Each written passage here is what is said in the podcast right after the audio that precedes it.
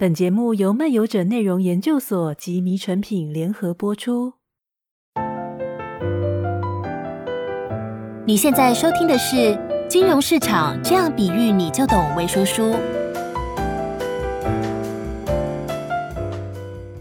在这段音频中，我们会以有趣的观点和比喻，带你认识什么是金融市场，以及股票、股份、股权交易又是怎么一回事，还有中央银行和一般银行是什么关系。除了这些小知识，也将会让你知道为什么要理解金融市场的各种角色与游戏规则，还有风险在哪里的意义。你对市场的想象是什么呢？是不是有一堆琳琅满目的货架，或是五花八门的摊位？里头贩售各式各样的商品，除了来采买商品的顾客，也就是买家，还有销售商品的店家，也就是卖家。大家来到市场上，你卖我买，进行交易。如果提到金融市场，你会想到的又是什么呢？可能多数人马上联想到的就是股票市场，这是因为股票是金融世界里最抢眼的投资标的。股票有点像是超市里的苹果，在店面的中心区堆成一座小山，而且一整年都买得到。然而，就像超市里可以卖的东西，不只是一堆又一堆的苹果，在金融市场里能找到的商品，也不光只有股票这种工具而已。从债券、期货、基金、外汇、货币等等，让人眼花缭乱，更别提金融市场里的银行家们。想方设法不断开发新产品推销给投资人，堆叠出各式各样奇奇怪怪的金融工具。金融市场这样比喻你就懂。这本书就是要带你彻底绕一绕，检视货架上的这些产品。作者会说明架上的每一种产品在干什么，是如何创作出来的，以及如何操作。这样你将会更了解市场如何运作，谁会去买哪些东西。以及购买背后的理由，也更能理解一句老生常谈：投资有风险，理财需谨慎。学会很快分辨哪些产品算安全，哪些产品有风险，也更懂得如何去分析市场的缺失。或许你会问：为什么我要了解金融市场呢？也许你会觉得金融体系仿佛在另外一个世界运作，和我们一般人的世界完全不同。但事实上，我们几乎天天都与金融市场打交道，像是去银行存钱、做生意、开支票，或是从自动提款机提领现金，使用信用卡买东西，甚至是贷款买房子、投资股票和基金等。我们每天的生活早就和金融体系紧密结合了。说穿了，金融市场上的活动都与人息息相关。如果用比较戏剧化的角度，也可以说是人跟市场的互动纠葛，以及爱恨情仇的过程。不管你懂不懂这些经济学或金融的专有名词，但没有一个人可以置身事外。因此，对于金融市场多懂一点、多了解一些，就是对自己的保障。想想我们自己，当看到或听到财经新闻报道着一则又一则的投资热潮，是不是也会担心自己又错过了赚钱的好时机？而想投入金融市场的怀抱呢？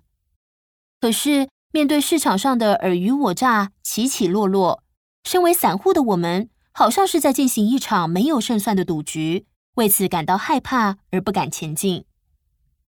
金融市场这样比喻你就懂的作者派蒂·赫西，他是美国资深的财经节目制作人，深知一般大众对于金融市场又爱又怕的心理，于是，他决定出手拯救可怜的市场众生，将那些看似外星语言的金融专有名词、复杂的市场运作规则，以及可怕的金融风暴或风险的成因，以妙笔生花的叙事方式，搭配幽默又容易记忆的比喻和故事，清楚说明金融市场是怎么一回事。另外，书中也搭配趣味感十足的美式漫画，替读者增加不少的阅读乐趣。接下来，就让我们听听派蒂是如何以三只小猪的故事来解释股票、股份以及股权交易的概念。多数人都听过三只小猪的故事。这三只猪兄弟各自盖了一间屋子。猪大哥用稻草搭了一间草屋，猪二哥用木头建了一间木屋，而猪小弟则是用砖瓦盖了一间砖屋。在迪士尼的卡通版本里，大野狼三两下就把前两栋屋子收拾得一干二净，让两位哥哥飞奔去找猪小弟，一起躲进砖屋里，才避免了大野狼的攻击。我们看到的结局是，猪小弟很欢迎两位哥哥，并提供庇护，让哥哥们得以获救。如果将故事场景放在现实社会来看，猪小弟要盖这栋砖屋可不容易，他需要花掉很多时间、精力和金钱，他得去贷款才买得起建材，也才有钱付给所有的小动物工人们。这表示他每个月都要付利息。因此，猪小弟即便顾及兄弟情分，但也必须替自己的生计着想。所以，当两位哥哥来找弟弟寻求庇护时，猪小弟提议说：“如果你们要住下来，就要付钱。正所谓天下没有白吃的午餐。”猪大哥与猪二哥也懂得这个道理的，于是他们问说：“那要付多少钱才能住进来呢？”猪小弟这样回答：“我盖这栋房子花了六千元，如果你们和我一起分摊费用，一个人付我两千元，那么随便你们住多久都可以。但住下来之后，我们会一起决定房子里有哪些地方需要维护和保养，我们也必须一起分摊这些费用。两位哥哥想到可以住在稳固的房子里，不受大野狼威胁，觉得提议很合理，便答应猪小弟的条件。于是这三只小猪就变成砖屋的持股人，也就是说，这间砖屋的所有权被分成了三份，我们可以称为股份，指的就是部分的所有权。也称为股票或股权，但另一方面，建筑物的砖瓦却是基本要素，一砖一瓦堆砌起来的总和才是一栋建筑物。同样的道理，一家公司的普通股加总起来的结果便是这家公司。企业需要把这些砖瓦，也就是股份，卖给投资人，借此募得资金。可是问题来了，能够拿出去卖的砖瓦就只有这么多。于是，金融界人士想出了一些很有创意的方法来应应这个问题。接下来，请继续听听三只小猪的后续发展。猪大哥及猪二哥在付了钱之后，安稳的入住猪小弟的砖造小屋里。三兄弟都各自握有一份凭证，拥有三分之一的产权，这让两位哥哥觉得很安心、很得意。他们想着，现在自己可是地主喽。只需要做点兼职工作就好了，只是没想到猪大哥却闯祸了。因为朱大哥去赌博，输掉了一千块，而且当场没有现金可付，还跟赌场签单借了钱。朱大哥对两个弟弟说：“抱歉啦，兄弟，我整整欠了一千块。我想，我唯一能还掉借款的方法，就是卖掉我持有的房子股份。”朱小弟一听，就否决了大哥的提议。因为大哥一旦离开这里，回去住茅草屋，没多久肯定变成大野狼的晚餐。于是猪小弟表示，他决定引进一位新的投资人。猪二哥听到了，连忙说：“我们只有三股，我才不要卖掉手上的股份。”猪小弟一副胸有成竹的模样说：“不用担心，我们把股份拆开，从现在开始，我们不是各自持有一股价值两千元的股份。”而是各拥有两股，每股一千元。